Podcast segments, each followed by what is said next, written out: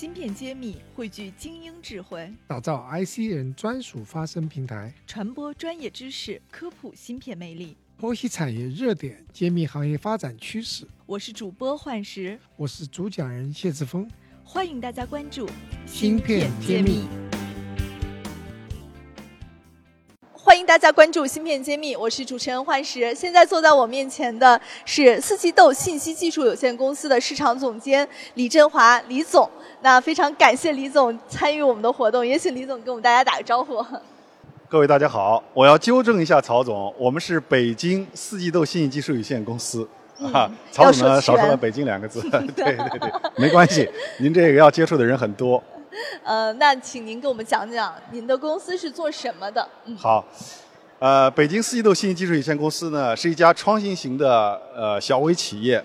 那么公司呢主要是集中精力在做这个高集成度的大规模的 SOC 芯片。我们是国家高新企业，也是北京市高新企业。团队呢非常擅长做这个数模混合的超低功耗的大规模的这个 System on Chip，就是 SOC 芯片的设计。目前呢有两款。呃，量产的芯片问世，一个是这个 SIG，就是 SIG 九九六，那么这个呢是业内目前性能最佳的 HPLC，也就是高速电力载波通信芯片。另外呢一款呢是 NBLT 的通信芯片，叫 LH 三二零零。那么公司的话呢获得了二十六项的发明专利，那么还有两项的这个叫实用新兴专利，那么还有这个多项的这个集成电路布图，还有软件著作权。那么应该讲呢。公司的团队呢，在这个高速电力载波通信，还有这个三 GPP 的体系的通信方面呢，都有较长时间的积累。然后呢，我们是致力于要打造一家 AIoT 的，能够涵盖这个电力载波通信和这个广义蜂窝物联通信的百分之九十以上场景的这么一家企业。李总说的非常清楚，把公司做什么、产品是什么、应用什么方向都讲了。然后在看您的那个介绍的时候，其实还查到了一家跟你们相关的公司，叫这个星象半导体。所以我也想请林总先给我解答一下，星象和四季豆是什么样的关系？啊，星象半导体呢是这个二零一九年三月份在杭州注册成立的，它的控股股东呢就是这个北京四季豆信息技术有限公司。四季豆和新象呢，应该讲虽然是两家公司，但是研发团队的骨干力量实际上是基于一套班子的。我们的这两套班子呢，人呢，就以新象半导体为例来讲，那么这 LH 三二零零 NB-LT 芯片，就是它的知识产权就是归在这个新象半导体名下的。那么这个芯片的系统设计、架构设计、软件设计、系统测试、软件测试，那么都是全部是自主完成的。那么 LH 三二零零呢，目前是国内集成度最高的芯片之一。那么另外的话呢，在最关键的两项指标，一个是休眠功耗，一个是最低工作电压方面，我们这款芯片呢，一个是接近业界最佳水平，一个呢是创造了业界最佳水平，是这么一个关系。那么简要来讲，北京四季豆信息技术有限公司是杭州新象半导体科技有限公司的控股股东，两家公司的法人为同一人，都是张国松先生，就是这么个关系。听起来两家都是以这个做芯片为方向的公司，然后渊源上也很相近。是的。对，那我也听您刚刚的介绍下，首先的感觉就是咱们是一个面向物联网的一个大的一个市场在做的布局。是的。对，但我了解一下，物联网是一个很细分的一个多场景的一个市场，所以我在想，您们为什么会选择以刚刚说的那两款产品作为切入点？是什么样的一个判断逻辑呢？物联网的概念呢，是一九九五年这个微软的比尔盖茨在他的《未来之路》这本书里提到的。那么经过了二十几年的发展，应该讲物联网已经深入到人们生产生活的方方面面。那么物联网通信从技术上来讲呢，你可以从不同的维度来划分它。从传输介质来讲呢，有有线和无线。那么有线的物联网呢，就包括我们大家所熟知的这个四八五还有 RS 二三二。以及我们这个 PLC，那么 PLC 呢就是电力载波通信。那么电力载波通信呢，它有一个好处就是说，它是网随电通，只要有电线的地方就可以用这个通信来完成。团队之所以选择这个方向呢，是因为电力载波通信在国内以及在国际上都是一个非常大的市场。那么国家电网目前存量大概有四点五亿块电表，那么南方电网呢有五千万块电表。然后呢，这些电表按照国家的国网和南网的规范的话呢，基本上八年就有一个轮换，因此呢，它的存量市场和增量的市场都非常的大。另外的话，还有集中器采集器，全国大概也有四千万到五千万块。那么因此呢，我们就选择了这个方向来走。另外呢，电力载波通信不仅能够应用于这个国家电网和南方电网的这个智能化采集、计费和控制，另外的话，在民用领域，它也有很多的这个使用场景可以用。比如说这个分布式发电的电量采集、电动汽车充电桩，还有这个城市的智慧照明，还有这个楼宇信息化，以及我们的智能家居，它都可以用到这个 PLC 的技术。那么我们再说到无线，那么无线的话呢，它又可以又分成这个蜂窝的和非蜂窝的。那么 NB-IoT 呢，它的全称就是窄带物联网。那么 NB-IoT 呢，是由中国产业链主导的这么一种技术，它是广域蜂窝物联通信的一个典型的技术。它具有非常低的功耗、非常低的成本，然后呢非常强的覆盖能力，然后呢还有非常大的连接数，这四个特点，应该讲 NBLT 的面世实际上是填补了广域蜂窝物联技术在低功耗、低成本这个方面的一个空缺。那么 NBLT 的话呢，它是面向千行百业的这么一种技术，它可以应用于智慧城市、智能家居、智能楼宇、医疗健康。这个智能追踪等等这些领域，以智慧城市的为例来讲，在水、气、热、电四个领域的远程智能抄表，那么它是非常适合的。然后呢，比如说还有智慧城市的我们的井盖、消防、电动车、路灯、智能垃圾箱等等这些地方都有应用。NBLT 的芯片的话呢，目前这个国际上大厂，包括华为海思、联发科、高通。等等，还有我们的紫光展锐。那么创新的小厂呢，也有许多家。那么最鼎盛的时候，大概有十几家，靠近二十家，号称自己都要做 NB-IoT 的芯片。那么目前的话呢，能够量产的大概也就是三四家的样子。那么我们是后起之秀。紫光展锐对吧？有有他们。是的。那么您可能会问，既然华为海思、联发科和高通都已经量产供货了，为什么我们还还要选择这个赛道？那么我们讲呢，它不像手机和家电这样的水平市场。NB-IoT 呢，它是面向垂直行业的，每个行业呢都会有不同的需求。就算是在一个垂直行业，它也有非常多的定制化需求。在满足这些定制化行业方面呢，大厂它可能相对来说成本更高，响应速度更慢一些。那么这个就是我们创新型小厂的生存空间。对，快速导入客户的需求，快速把产品干出来。没错，而且呢，我们能够更加密切的和下游的方案厂商配合。我们对客户的理解更加深刻。其实您刚才都已经提到了。我插一句啊，因为刚刚听您说的这个主要的几个方向，电力也好，或者是这个计量类的表业也好，听起来的客户方向它都偏向于。to B。呃，to B 是一方面，客户还有一点这个类国企的风格，对吧？对。呃，而且这个行业里边说心里话，我不知道面对这样的客户，会不会不像手机这种消费级的客户，他的这个客户的满意点是不太一样的。就处理这样的客户有什么样的特别之处吗？可以分享一下。呃，您讲的非常对，在 to C 的这个领域呢，比如说手机和家电，那么客户的使用体验是最最重要的。客户呢，他不管你背后的原因是什么，他只在乎自己的使用体验和价格。那么，to B 为例来讲，以这个水表、气表、热表，你比如说这个，呃，共享单车呀、共享充电宝啊，这个 POS 机呀、共享空调等等，客户体验也很重要。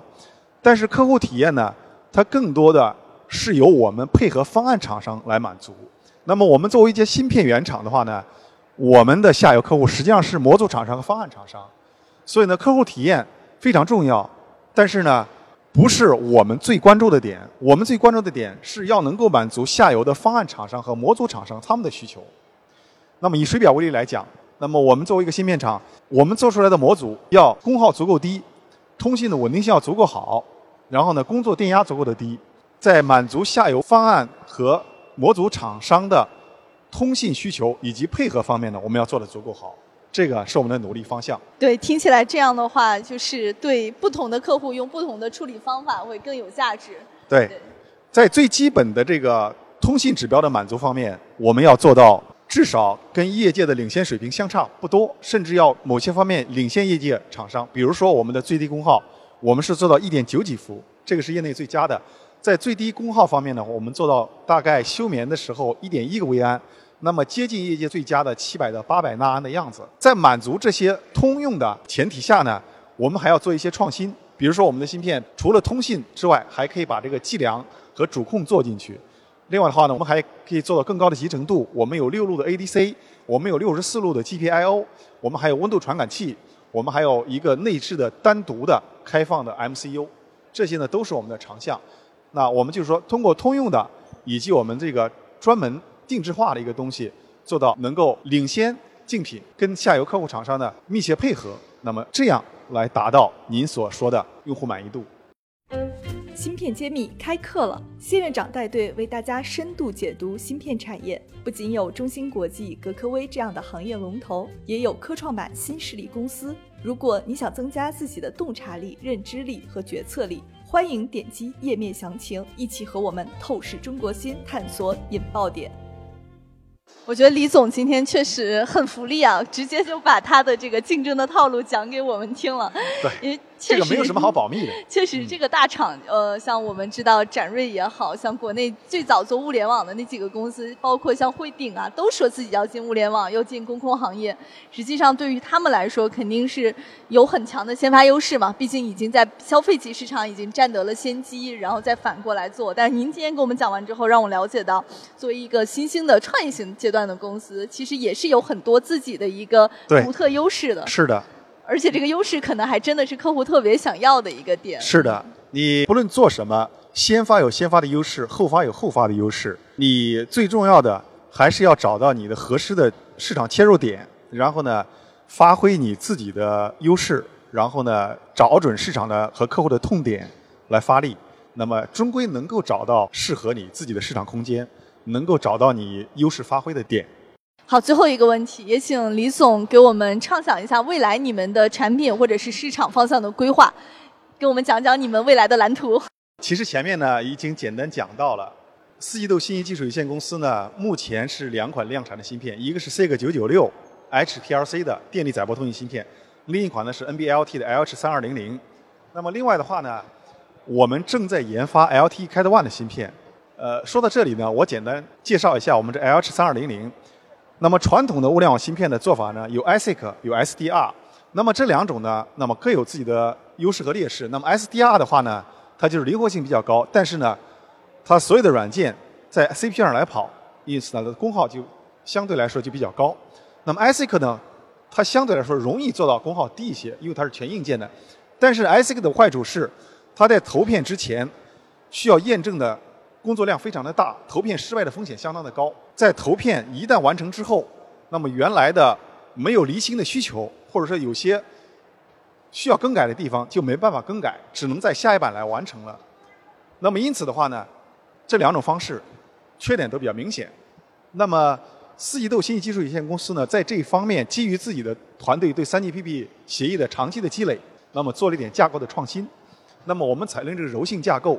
侧重计算的，我们做成硬件加速器挂在总线上，把随机性的处理呢，我们用软件在 CPU 上来完成。这样一个柔性架构呢，有几个好处。第一个呢，降低了对内存的要求，降低了 CPU 运行的主频。另外的话呢，这种柔性架构能够把这些投片之前不太确定性的需求留到投片之后用软件来完成。通过这种模块化的设计，模块形成了一个功能高内聚，模块间的低耦合，一个模块的改动。不影不影响其他，因此呢，在投片之前所需要验证的工作量降低很多，投片失败的风险就降低很多。